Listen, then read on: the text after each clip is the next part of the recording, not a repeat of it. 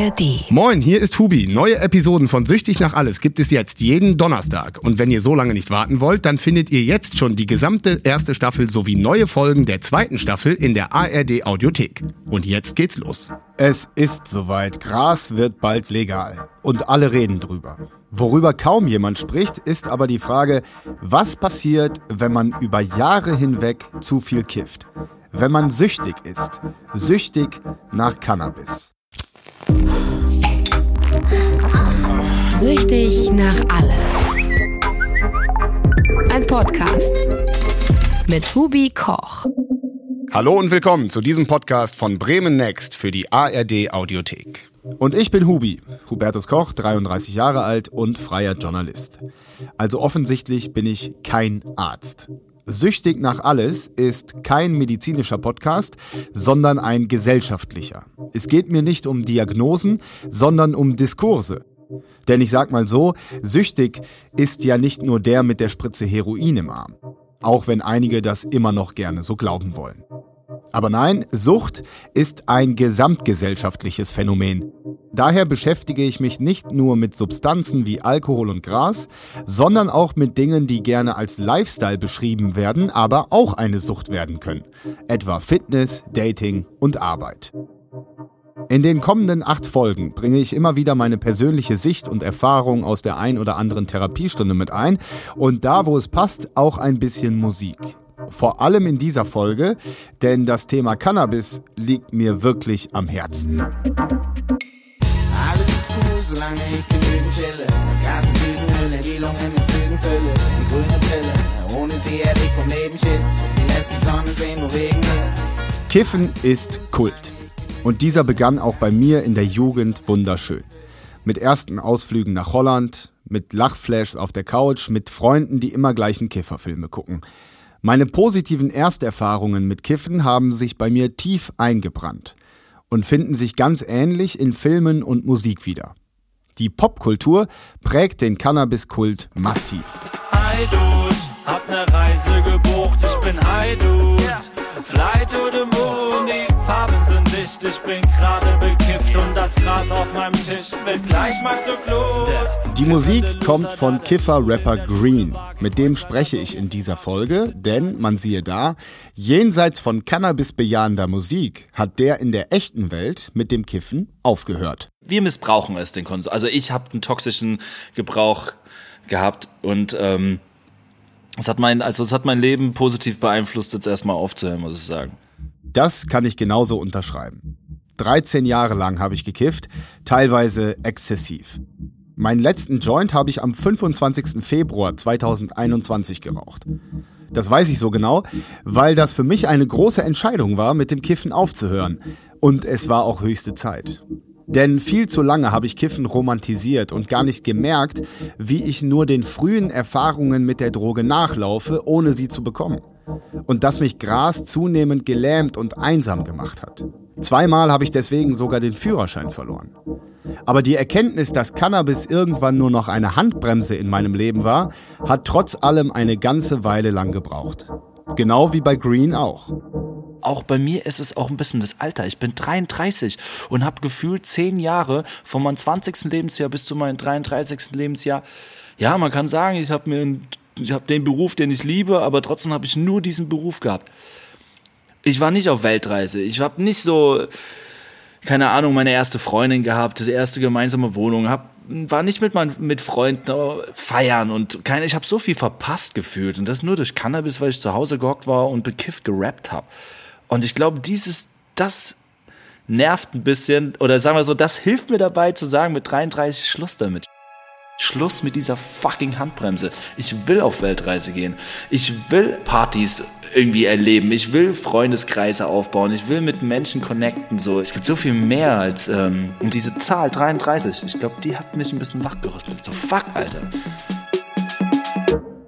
Ohne Scheiß, Leute, Real Talk. Wir reden in dieser Folge ausdrücklich darüber, was passiert, wenn du zu lange und zu viel kiffst. Das Zeug ist wie eine Zeitmaschine.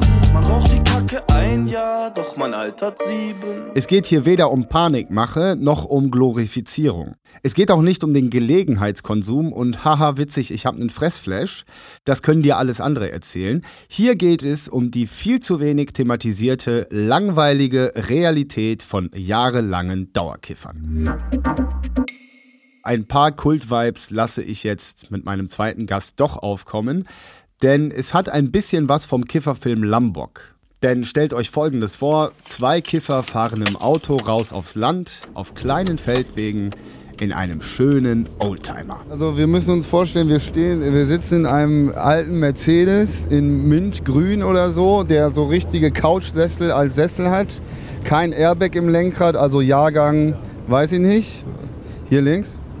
75 ist das Ding, ey. Letztes Jahr mit dem Ding nach Italien gefahren. Und äh, ja, ist eine ganz entspannte Kiste. Oder? Ja, auf jeden Fall eine Karre mit Stil.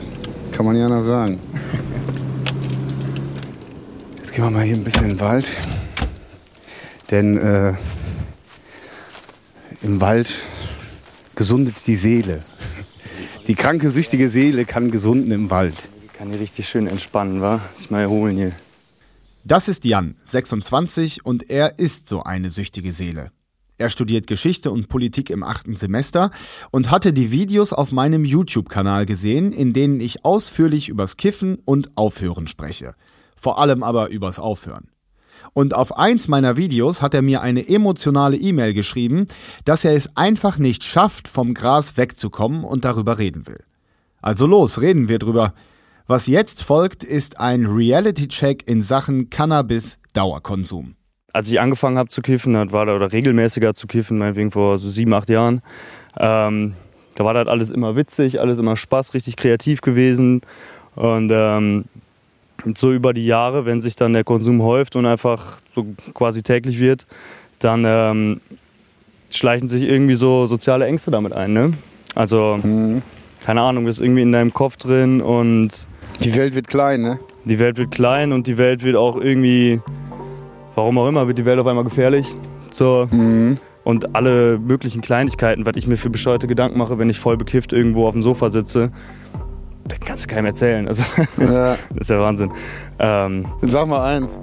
ach, keine Ahnung. Ich, äh, ich habe zum Beispiel, kriege ich quasi Paranoia, wenn ich auf dem Sofa sitze und sehe, mir schreibt irgendwie jemand oder jemand ruft mich an und denkt mir so, boah, Alter, hey, jetzt irgendwie telefonieren, oder auch wenn das gute Freunde sind. So, ich will damit alles gar nichts zu tun haben, vielleicht noch einen rauchen, aber da igelt man sich so richtig ein und macht sich halt auch einfach nur immer wieder dieselben Gedanken und zieht sich komplett zurück. Und ähm, ja, ist nicht der angenehmste Zustand, ne? will ich schon als Problem beschreiben.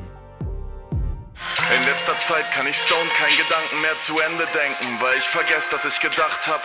Kriege Angst vor den meisten Menschen und den ungefährlichsten Sachen, die ich zu ihnen gesagt hab. Und auch wenn dich ein Kumpel anruft oder so, ruft sich ja nicht, weiß nicht, ruft ja nicht Polizei an oder so, ne? Ja. Ruft ein Kollege an und will irgendwie wissen, was morgen geht oder so, aber dann gehst du halt nicht dran, ne? Oder gehst dann halt nicht nochmal raus oder keine Ahnung was, sondern Wird man auch auf jeden Fall sehr unzuverlässig, ne? Also ihr habt das immer in, den, in den Phasen, wo ich gekifft habe, dass meine sozialen Beziehungen hart darunter gelitten haben.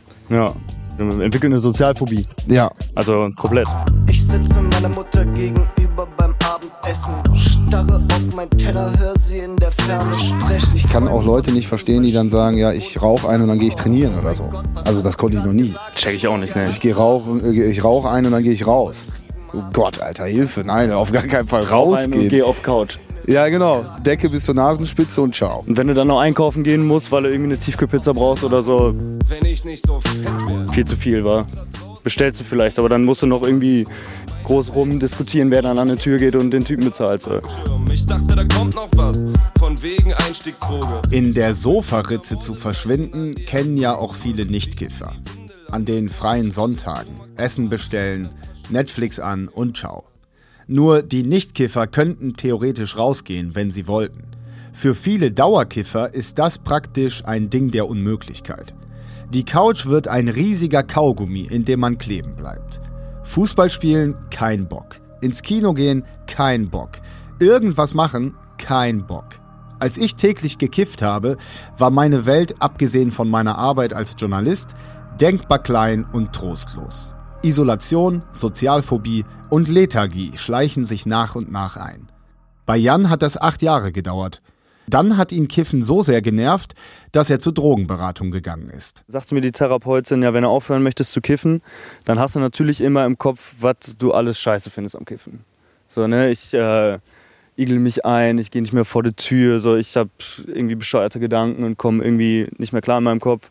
Und sie sagte dann aber, dann mach doch mal eine Liste und schreib dir auf, was du wirklich gut findest am Kiffen. Mhm. Und dann habe ich diese Liste erstellt, dann habe ich und gemerkt, okay, so was ich am Anfang beim Kiffen hatte, dass ich irgendwie entspannt bin und alles super lustig finde und irgendwie kreativ werde und so. Die Sachen haben sich über die Jahre, sind schleichend irgendwie einfach weggegangen und ähm, da habe ich vorher überhaupt gar nicht drüber nachgedacht. Ne? Das ist auf jeden Fall so, ne? Diese, diese Ersterfahrungen, Fressflash, Lachflash, was du gerade meintest, super kreativ und man kann irgendwie produktiv und kreativ sein, arbeitet seine Ideen aus, ist da voll in dem Flow. Das hatte ich auch am Anfang immer und das war so ein, ey, das ist ja so ein unglaublich geiler Zustand. Das ist so geil. Das ist so geil, also machen wir uns mal nichts vor. Das war unglaublich schön, das so zu erleben. Aber das hat ja, das hat ja mit dem, wie es dann nach einem, zwei, drei, vier Jahren ist, nichts mehr zu tun. Auf keinen Fall, nee. Also Gar ich bin, nichts mehr. Also ich bin gar nicht mehr entspannt. So vielleicht bin ich für, für fünf Minuten entspannt, ähm, aber dann ist halt auch weg. Ne? Dann bin ich gestresst. Dann bin ich, bin ich so richtig, richtig unter Strom. Dann äh, kommst du morgens nicht aus dem Bett, bist irgendwie voll verklebt und ähm, du bist ja den ganzen Tag über gestresst. Oder zumindest ich bin den ganzen Tag über gestresst, ähm, weil ich halt einfach unausgeglichen bin. Ne? Was Jan beschreibt, weicht wohl ziemlich vom stereotypischen Bild eines Kiffers ab.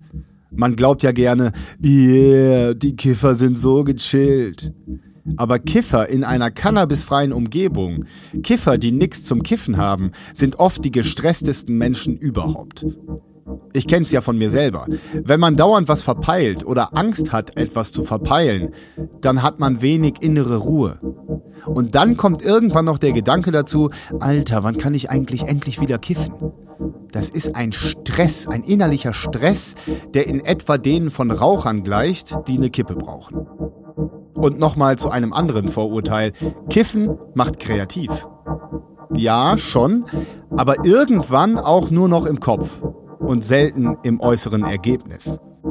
Und die guten Ideen, die man hat, also wenn man nochmal so einen Kreativschub hat, die versanden ja auch, also bei mir zumindest, versanden komplett, weil davon wird nichts mehr umgesetzt. Also in, in die Machphase irgendwas rüber zu retten, nix. Ich habe so viele geile Ideen gehabt in den Jahren.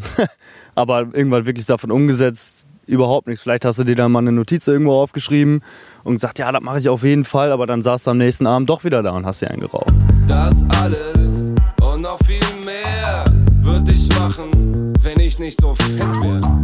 Das da draußen ist zu viel für mein Spatzenhirn. Meine Welt reicht vom Kopfkissen bis zum Flachboden.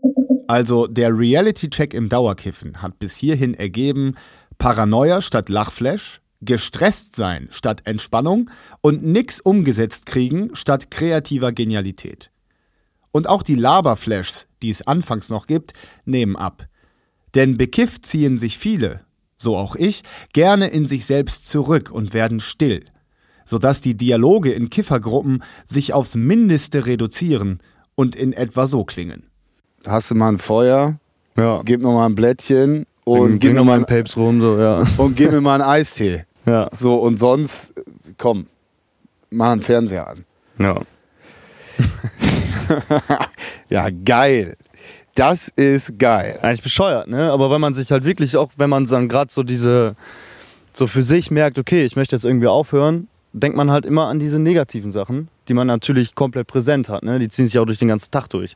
Aber die positiven Sachen, dass die halt irgendwie auch einfach viel weniger geworden sind oder komplett wegfallen, das fällt einem erstmal gar nicht auf. Das ja, wie, wie du mir schriebst im Betreff der E-Mail, die du an mich geschrieben hast, es ist ein schleichender Prozess. Jo, ne? das kenne ich ja aus seiner Alkoholdoku, ne? Ja. Und das war auf den Punkt gebracht. Es ist ein schleichender Prozess. Jo. Auf jeden Fall. Wie du gesagt hast, du rauchst nicht einmal im Joint und zack, bist süchtig. Da bist du ja mit nix. Bei Sportwetten nicht, bei deinem ersten Bier nicht, bei deiner ersten Zigarette nicht. Kein Fall. Entschließt man sich ja nicht so zu, ich habe jetzt richtig Bock, ein problematisches Konsummuster mit Kiffen zu entwickeln, dass das gar keinen Bock mehr macht. Nee. Und es ist jetzt nicht so schlimm wie andere Drogen. Du kackst nicht so krass ab. Die wenigsten kriegen wirklich Psychosen vom Kiffen und so. Das ist ja immer so das Konterargument im Sinne Ja, ja. von, nein, nein, wir dürfen auf gar keinen Fall irgendwas legalisieren, weil äh, du kriegst sofort eine Psychose. Da geht ja auch die Debatte hin, dass die Psychosen ausgelöst werden, alle werden auf einmal total krank im Kopf. Aber die, also ich würde jetzt nicht behaupten, dass ich eine Psychose habe, aber wenn ich bekifft da sitze, dann nehme ich nicht mehr am Leben teil. Und Ja. dieser Zustand wird irgendwie gar nicht abgebildet in Ja. der Debatte. Ne? der ist ja schon schlimm genug. Also der ist Ja, ja, ja, der reicht mir schon aus. Und das ist aber auch ein großes Stück der Realität, die äh, das Kiffen irgendwie mit sich bringt, die ich auch in meinem persönlichen Kreis so erfahre. Mhm. Ähm, und das wird in der Debatte um Legalisierung oder um Cannabis als Droge irgendwie nicht abgebildet und nicht gezeigt. Der Vollständigkeit halber will ich aber sagen, Kiffen kann Psychosen auslösen. Aber bei allen Kiffern, die ich kenne, ist es genau einer, bei dem es so war. Und der hat über Jahre hinweg wirklich komplett übertrieben. Lass noch ein paar Schritte gehen. Ja. Oder? Komplett stoned lauf ich durch den Wald. Oh dass sie furchtbar knallt. Ist ab und zu genau richtig. Ich sorg dafür, dass die Crowd dich Zurück zu Kiffer-Rapper Green. Der kann vieles von dem, was ich mit Jan besprochen habe, eins zu eins unterschreiben. Und hat deshalb ja auch aufgehört zu kiffen, weil er sich seine Sucht eingestanden hat. Und auf dem Weg in diese Sucht hat er damals die gleiche entscheidende Abfahrt genommen wie ich. Ich finde, Cannabis, habe ich glaube ich auch in einem Video gesagt, anfangen alleine zu rauchen bei sich zu Hause, das hat mein Leben leider negativ verändert. Weil Das dadurch. ist ein Plot-Twist. Ja. Ja, Mann. Das ist eine ganz wichtige Weiche, Alter. Wenn man, wenn man sagt, ich gehe nicht raus, ich sitze allein zu Hause und kiff. Das ist echt eine Ja. ganz, ganz wichtige Weiche. Würde ich nie jemandem empfehlen. Ich würde jedem, jedem erzählen, hey, guck mal, ein Ex-Alkoholiker, der kann nie wieder einen Schluck Alkohol trinken. Ich hoffe, dass das bei Cannabis nicht so ist. Ich glaube schon, dass ich, wie, wie bei meinem Bruder oder bei anderen Freunden, die dann wirklich mal ein, zwei Jahre Pause gemacht haben, die können ab und zu diese sporadische Kiffen integrieren. Manche vielleicht auch wiederum nicht. Aber das ist ja mein, mein Ziel, dahin zu kommen. Viele Kiffer haben das Ziel, ab und zu zu rauchen. Und viele können das nicht. Mich eingeschlossen.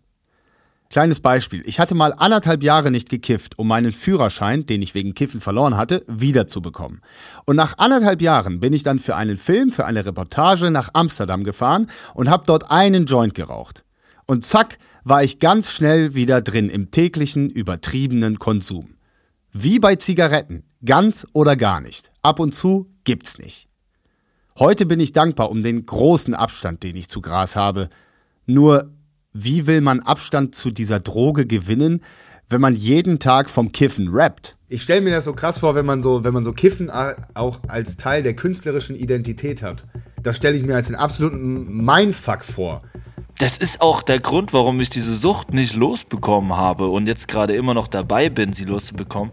Ich habe nur gesagt, Kiffen hat mich zur Musik gebracht. Äh, mein Wunsch war es dann, wie gesagt, nicht immer nur High Musik gemacht, sondern auch oftmals nüchtern meinen Text geschrieben und dann abends diesen Text, wenn ich nüchtern Musik gemacht hatte, dann nochmal die andere Perspektive einzunehmen und komplett stoned. Also ich habe mich da so langsam Step by Step rausgegangen. Früher nur stoned Musik gemacht, dann irgendwann nach fünf, sechs Jahren Musik machen, auch mal nüchtern Musik gemacht. Hey, das macht doch auch Spaß.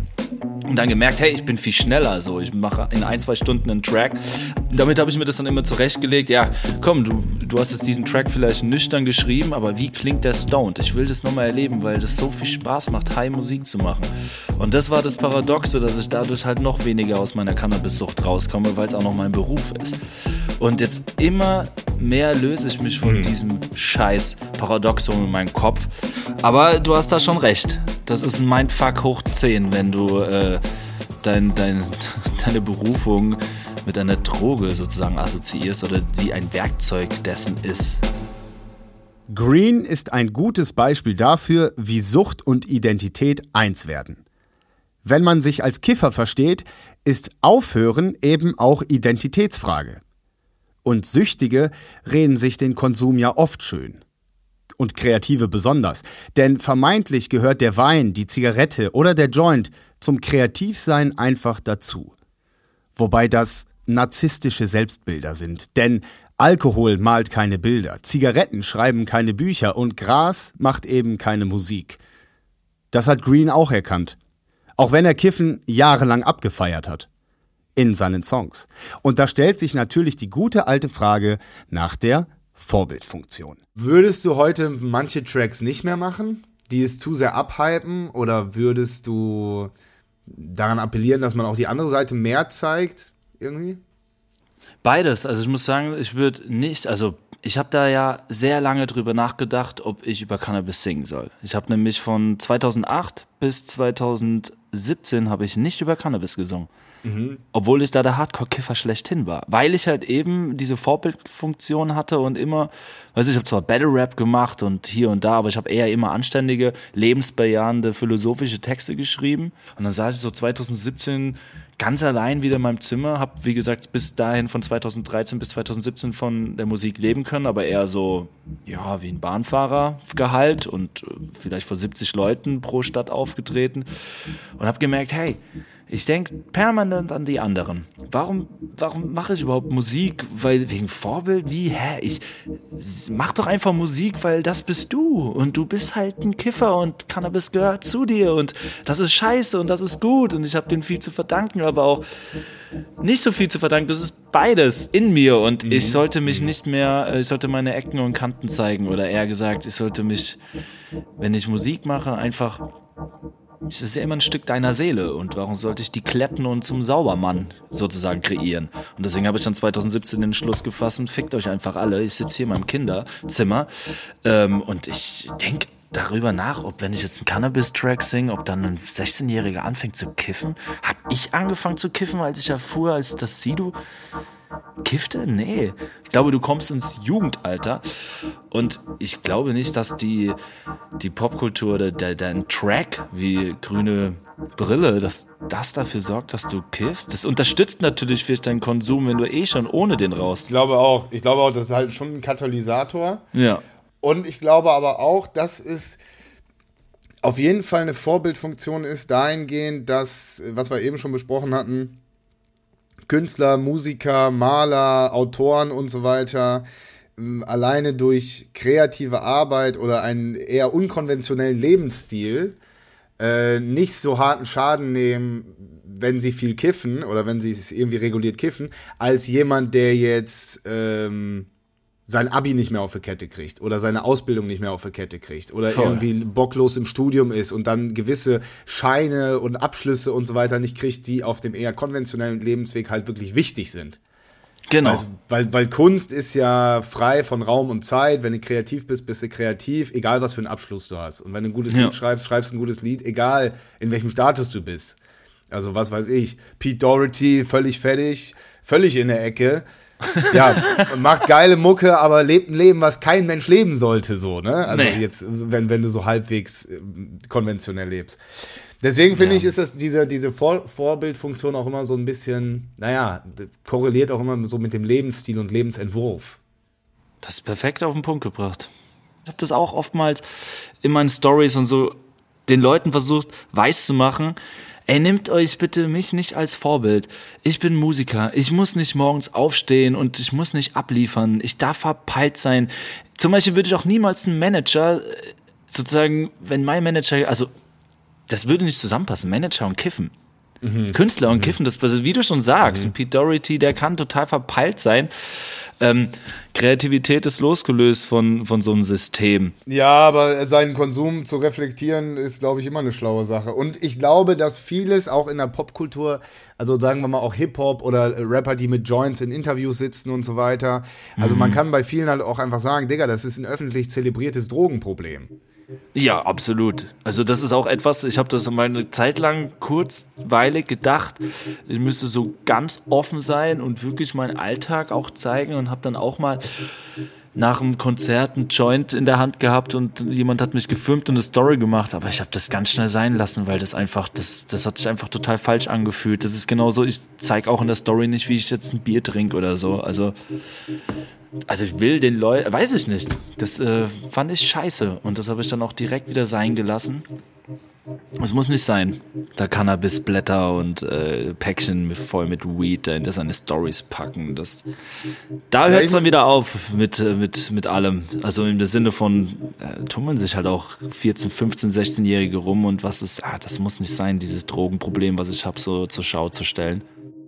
Und einmal erkannt, wollen viele so ein Drogenproblem natürlich loswerden. Jan zum Beispiel. Und damit zurück zu den zwei nüchternen Kiffern im Wald. Guck mal, guck mal. Ist das dein Fischreiher oder? Ja, Graureiher. Geil. Schon ein feines Fleckchen Erde, wa? Im ersten Teil hatten Jan und ich ja geklärt, dass Kiffen gar nicht mehr so geil ist. Nur aufhören ist gar nicht mal so leicht. Da kann manch einer ein Lied von singen. Ich hab schon so oft aufgehört, den ersten Schritt gemacht, als würde ich gerade laufen lernen. Hab Auf den Punkt von vorhin zurückzukommen, bin ich zur Drogenberatung gegangen. Ähm, war dann so einen Monat ungefähr da und habe tatsächlich auch von heute auf morgen mit dem Kiffen aufgehört. War davor nicht unbedingt täglich, aber schon fast täglich dabei. Ähm, hab dann Ah, krass, bei mir war immer so, wenn täglich, dann täglich auf jeden Fall. Ja. also, dass ich einen Tag Pause mache am Arsch. Ja, bei mir ist halt so, ich, ich bin Nachtwächter, ne? Also so, ich Ah, okay, habe halt ja. immer hingekriegt, auf Okay. der Arbeit Mhm. das Zeug liegen zu lassen, so, ne? Ähm, weil da hast du halt die Verantwortung für Klar. die Leute, da muss man Krankenwagen rufen oder so, dann macht das mal bekifft, ne? Viel Spaß dabei. ähm, aber genau, bin da hingegangen, von heute auf morgen aufgehört. Ähm, ging dann auch so ungefähr einen Monat relativ gut und bin dann in Urlaub gefahren mit meiner Freundin zusammen, auch einmal am Joint gezogen, da Leute kennengelernt, ging Joint rum, einmal dran gezogen und dann eigentlich auch kein Problem gehabt und dann zum Festival gefahren und drei Tage durchgekifft. Mhm. So, und dann montags nach Hause gekommen. Ah ja, wir sind ja heute erst zurückgekommen, ne? Einer, einen kannst ja noch. Cooldown. Ja. Ja. Und ähm, dann setzte wieder dieser schleichende Prozess ein. und ähm, dann wurde das halt immer mehr. Ne? Dann hast du dir mal wieder was gekauft. Dann hast du mal selber immer Blättchen in der Tasche. Ne? Dann, ja, und so kommst du dann ziemlich schleichend über ein paar Monate wieder dahin, wo du vorher warst. Und fragst dich halt auch, wie bin ich hier gelandet. Ne? Ich finde geil von äh, Genetik die Line. Es läuft immer gleich, nur ein Zug für den Geschmack. Dicht gefolgt von, ey, lass mir mal was dran. Das checken jetzt natürlich äh, nur Kiffer, diese Line. Aber die checken das auch. Wobei auch einige Nicht-Kiffer checken, worum es geht. Stichwort Suchtgedächtnis. Das Aufhören ist ja gar nicht das Problem. Beim Kiffen paar Nächte schwitzen und fertig. Das Problem ist ja eher das Nicht-Wieder-Anfangen.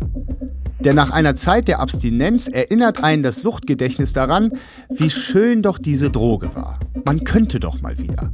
Ich hab's jetzt im Griff, denkt man. Süchtige leben oft in einer Kontrollillusion, in der Illusion, den Konsum kontrollieren zu können, weil man ja vermeintlich nur eine einzige Ausnahme macht. Da war bei mir ja auch dann hier dieses Festival, wo ich gesagt habe, ah ja, Festival, das erste Festival seit Corona hier, ne? So, kannst du mal jetzt, kannst du mal wieder loslegen.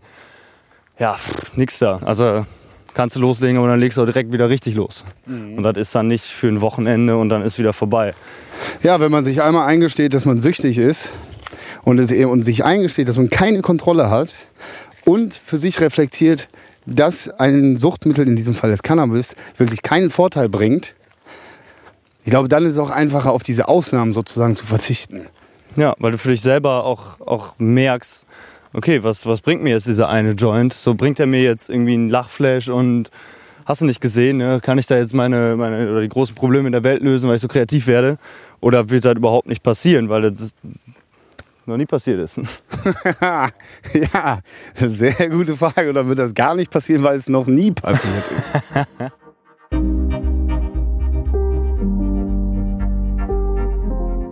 Ich will Cannabis gar nicht verteufeln. Echt nicht. Wie viele schöne Momente hatte ich doch selbst damit. Aber wenn man es übertreibt, macht man sich das alles kaputt. Die Dosis macht das Gift. Nur das wollen viele eben nicht wahrhaben, weil sie ihr Kifferdasein nicht als täglichen Drogenkonsum begreifen, sondern als Lifestyle. Und in so einem sozialen Umfeld ist Aufhören noch schwerer als ohnehin schon. Es macht sich leichter, dass ich keinen kenn, der es nicht tut. Irgendwie trifft meine Freunde dann eine Mitschuld. Egal wohin ich komm, überall nur Spliff und Born. Dabei mache ich grad ne Auszeit vom Drauf. Wenn ich äh, mit meinen Freunden dann irgendwie, weiß ich nicht, wenn ich mit denen am Buhlfeld stehe oder so und ein paar Kugeln schmeißen möchte, da gehört halt teilweise so sehr mit zu dem, zu dem Spiel dazu, dass man sich dabei irgendwie eine Lunte raucht. Ähm, da ist es echt schwierig. Also da ist es teilweise echt hart, da dann stark zu bleiben. Ähm, aber wenn man in den Situationen ist, dass man wenn ich dann meinetwegen mit meiner Freundin unterwegs bin, die nicht raucht und nicht kifft, dann habe ich selber den Zug dazu gar nicht. Ne? Ja. Ich würde dir aus eigener Erfahrung, äh, wenn ich mir das einmal rausnehmen darf, einen Tipp geben. Solange du selber mit deiner Abstinenz und deinem Clean-Sein nicht wirklich gefestigt bist, kannst du mit deinen Kollegen kein Bull spielen gehen. Ja. Also du kannst dich dem nicht aussetzen, wenn das zu sehr dich noch. Und wenn äh, du selber irgendwie am Zweifeln bist und äh, nicht Genau. so ganz genau weißt und mal gucken, Hast ob du ich wirklich Boden unter den Füßen oder nicht? Also bist du wirklich so sicher oder nicht? und wenn du dir denkst, so will, so mal gucken, ob ich heute einen rauche oder vielleicht lasse ich das heute mal, lässt du eh nicht sein. Lässt sich eh nicht sein. Und solange man irgendwie so, eine, so die Basis und dieses Fundament von der Abstinenz sich aufbaut, muss man einfach äh, mit Leuten hängen, die nicht konsumieren oder die einen darin unterstützen oder für sich alleine hängen. Ja. Was ich auch in dem äh, Moment gemerkt habe, dass wenn wir dann ähm, jetzt über die, über die Zeit, wo ich dann aufgehört hatte, oder eine der Zeiten, habe ja auch schon häufiger aufgehört, ähm, wenn du dann da sitzt und dann wird irgendein Film dran gemacht, der dich sowieso nicht interessiert und dann wird angefangen zu rauchen und dann fragt dich dein Kollege, willst du auch einen Zug? Und du sagst in dem Moment nein und hast den ersten Moment überstanden, dann ist okay. Dann hast Mhm. du diesen schwersten Punkt, diesen Scheitelpunkt, da hast du gesagt, ne. Die eine Weiche. Genau, die eine Weiche. Und da hast du die Abfahrt Richtung Nüchternheit genommen. ähm, genau, wenn du den Punkt oder wenn ich den Punkt geschafft habe, dann ist okay, dann kiffe ich auch den ganzen Abend nicht. Aber den Punkt zu kriegen, der ist natürlich nicht ganz so einfach, ne? Und gerade in der Zeit, wenn man so sich nicht ganz sicher ist und nicht ganz gefestigt damit ist, dass man es sein lässt, äh, sich dann überhaupt in die Situation zu begeben, dass man zu fünft auf der Couch liegt und sich einen Film reinzieht und dabei ein Joint geraucht wird, ähm, ist natürlich eine große Gefahr, ne? Ja, und da kommt es dann wieder rein, welche Funktion erfüllt der Konsum jenseits von der Substanz? So ist es dieses Social-Ding, ist es ein Zugehörigkeitsgefühl äh, und so weiter und so fort. Und das äh, ist natürlich alles sehr diffus und schwerer zu klären in einer Gruppe von Konsumenten. Sucht und Konsum sind etwas sehr Persönliches. Und wenn du als täglicher Kiffer in einem Umfeld von Kiffern aufhören willst zu kiffen, dann tun sich viele Fragen auf. Mit wem verbringe ich eigentlich Zeit? Welche Beziehungen führe ich eigentlich? Wer sind Freunde und wer sind nur Co-Abhängige? Und davon abgesehen, wie sehr ist Kiffen eigentlich schon Teil meiner Identität? Warum kiffe ich überhaupt? Und was kompensiere oder verdränge ich vielleicht damit? Denn tägliches Kiffen, täglicher Drogenkonsum ist ja nicht normal. Wenn die unvernebelte Realität dann reinkickt, ist das echt anstrengend. Ich weiß, wovon ich rede. Konfrontation ist unangenehm und dann gibt's genau zwei Möglichkeiten. Entweder mir ist alles zu viel und ich rauche einfach weiter, oder ich stelle mich meinem Leben und schaue der nüchternen Wahrheit ins Gesicht. Und aus eigener Erfahrung kann ich sagen, das muss man, wenn man dauerhaft aufhören will. Wie lange hast du jetzt nicht gekifft überhaupt? Pah, nicht lange. ich habe ähm, Samstag das letzte Mal gekifft. Oha, Junge. Da war ich auf dem Party. Schwingst hier große Reden. Aber ich weiß, das ist, halt, das ist halt auch so ein Ding. Man weiß selber, was man eigentlich tun sollte. Ja. Und packt das Zeug trotzdem andauernd wieder an. Ne? Das ist ja auch eine Sache, die sprichst du nicht unbedingt in deinem Freundeskreis groß an, sondern die weißt du Mhm. für dich selber so, okay, Mhm. irgendwie wird das hier alles gerade wieder mehr. Aber die wirklich rauszulassen und darüber irgendwie offen zu reden, passiert ja meistens nicht, ne? sondern Mhm. das versteckst du halt eher.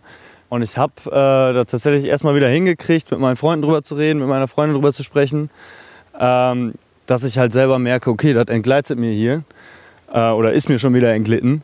Und ähm, das ist natürlich auch so ein, so ein Motivationsding, dass du dann halt irgendwie so Input von außen kriegst, Rückmeldungen kriegst und ähm, dich dann vielleicht auch irgendwo kontrollierter fühlst. Ähm, und dich das drin bestärkt, dass du, dass du da wieder irgendwie den Absprung hinkriegst. Ne? Man, ja, es muss auf jeden Fall von einem selber kommen. Jo. Und ich habe das bei mir gemerkt, wenn man den inneren Antrieb hat und dem auch was entgegensetzt. Also mit den gleichen Leuten rumzuhängen, auf den gleichen Couches zu hängen, sich genauso wenig zu bewegen und alles genau gleich zu machen und einfach nur das Gras wegzunehmen, funktioniert nicht. Nee. So, man muss irgendwas, also bei mir war es zum Beispiel Sport. So, was Therapeuten einem jahrelang erzählt haben und ich mir denke, ja, ja, komm, ich kenne eure Antworten schon, labert mich nicht voll, ihr checkt's alle nicht. So. Ja. Habe ich dann irgendwann mal wirklich in einem Prozess von, von Jahren dann irgendwann mal befolgt und gemerkt, Digga, Sport ist ja wirklich unglaublich geil. Super geil. Ja, unglaublich geiles Antidepressivum und macht dich ausgeglichener, macht dich äh, freundlicher, macht dich gelassener und macht dich so erschöpft, dass ich mich gar nicht mehr runterkiffen muss am Abend. Auf jeden Fall. Macht dich auch bestimmt willensstärker, dass wenn du dich erstmal trittst, dass du jetzt joggen gehst oder was weiß ich was, dann ähm, hast du erstmal schon mal den Antrieb geschafft und hast da deinen inneren Schweinehund besiegt. Und ähm, wenn du dann abends auf der Couch sitzt, dann bist du vielleicht auch in deinem Kopf mental stärker, dass du sagen kannst, okay, komm, ich lasse jetzt die Finger von dem Zeug. Auf jeden Fall. Also irgendwas entgegensetzen. Und man muss dem Konsum einen Sinn entgegensetzen. Ein guter Freund von mir hat immer viel mehr gekifft als ich. Aber auch immer gesagt, sobald meine Freundin schwanger ist, höre ich auf. Und zack, hat er aufgehört, von jetzt auf gleich, ohne großes Hin und Her. Für das höhere Ziel, Vater zu werden. Bei mir war es sowohl mein Führerschein als auch die Erkenntnis, dass Kiffen das Benzin im Motor meiner Depressionen ist. Ich hatte von tiefstem Herzen einfach keinen Bock mehr auf dieses Kifferleben und die immer gleichen negativen Gedankenspiralen. Und wenn man dauerhaft aufhören will, muss man einfach ein höheres Ziel definieren, das es wert ist, nüchtern zu bleiben. Ja, und was ist dein Ziel jetzt? Mein Ziel ist, äh, erstmal komplett aufzuhören. Was heißt erstmal komplett aufzuhören? Eigentlich aufzuhören. Guck mal, da belüge ich mich schon, lasse ich mir erstmal eine Hintertür offen, ne? Ja, ja, ich sehe, Digga, du bist mitten im Prozess auf jeden Ich bin Fall. voll im Prozess, sag ich dir, ja. Ich habe dir auch nicht aus Spaß geschrieben. Also eigentlich habe ich dir aus Spaß geschrieben, ne? Aber ähm, ja, ich bin voll im Prozess, ne? Und genauso im Prozess wie Jans Nüchternheit ist die Cannabis-Legalisierung. Erste Eckpunkte befinden sich in der Prüfung. Der Entwurf sieht vor, 30 Gramm Besitz straffrei, drei Pflanzen zum eigenen Anbau erlaubt, Verkauf in Cannabis-Stores und Apotheken zu einem Preis, der sich am Schwarzmarkt orientiert, je nach THC-Gehalt ab 21 Jahren. Prävention und Beratungsangebote sollen ausgebaut werden. Und das, was ich auch sehr wichtig finde, ist, Werbung wird verboten sein. Also anders als bei Alkohol oder Glücksspiel, wo ja überall für geworben wird. Aber ich sage euch ehrlich, mir persönlich geht die Cannabis-Legalisierung mittlerweile voll am Arsch vorbei. Mein Konsum hatte nämlich nie was mit der Frage von legal oder illegal zu tun und deshalb, auch wenn es bald legal ist, ich bin durch mit dem Thema. Solange ich nie wieder kiffe. Ihr seid neurotische, psychotische und widerliche. Frag nie wieder, ob wir einen mit dir rauchen wollen. Kiffer sind verhaltensgestört, wir haben die Schnauze voll. Seit dem 25. Februar 2021 habe ich nicht mehr geraucht. Und ich habe es auch nicht mehr vor. Es wäre gelogen zu sagen, dass mein Leben ohne Kiffen so viel besser wäre, aber ich kann sagen, es ist weniger schlecht.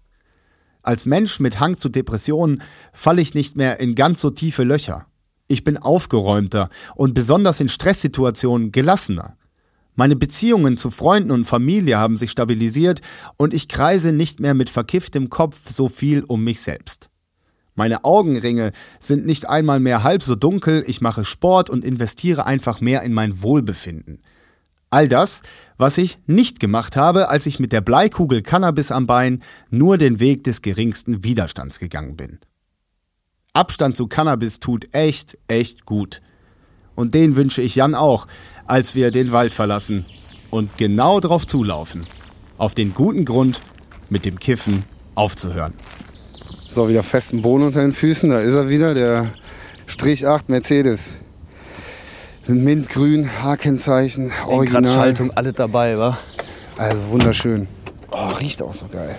Ja, und allein dafür kannst du dir eigentlich sagen, dafür, dass du dieses Auto behalten willst, hör auf zu kiffen. Denn über kurz oder lang kriegen sie dich. Mich haben sie auch gekriegt. Die kriegen alle. Die kriegen irgendwie, ja, manche haben Glück, aber viele eben nicht. Und stell mal vor, du müsstest die Karre hier abgeben, Alter. Katastrophe. Dafür, dass du gerne paranoid zu Hause sitzt. Das ist ein scheiß Deal, wa? Scheiß Deal. Ich weiß, dass das ein Scheißdeal ist, weil ich meinen Führerschein ja zweimal wegen Kiffen verloren habe. Und weil zwischen Aufnahme und Veröffentlichung dieses Podcasts einige Zeit vergangen ist, habe ich bei Jan nochmal nachgefragt, wie es denn jetzt so läuft. Jo, Hubi, was geht? Ich wollte mich ja nochmal melden. Ich bin nach unserem Gespräch einmal schwach geworden. Da saßen wir mit ein paar Kollegen irgendwie draußen im Garten bei meinen Eltern und dann kam mein Vater dazu und fragte völlig aus dem Nichts, ob, ob wir was zu rauchen hätten. Hatten meine Kollegen natürlich und dann habe ich direkt gedacht, so, ah ja, kannst ja eine Ausnahme machen, wenn Vater mal will. Hab mitgeraucht und habe direkt bereut.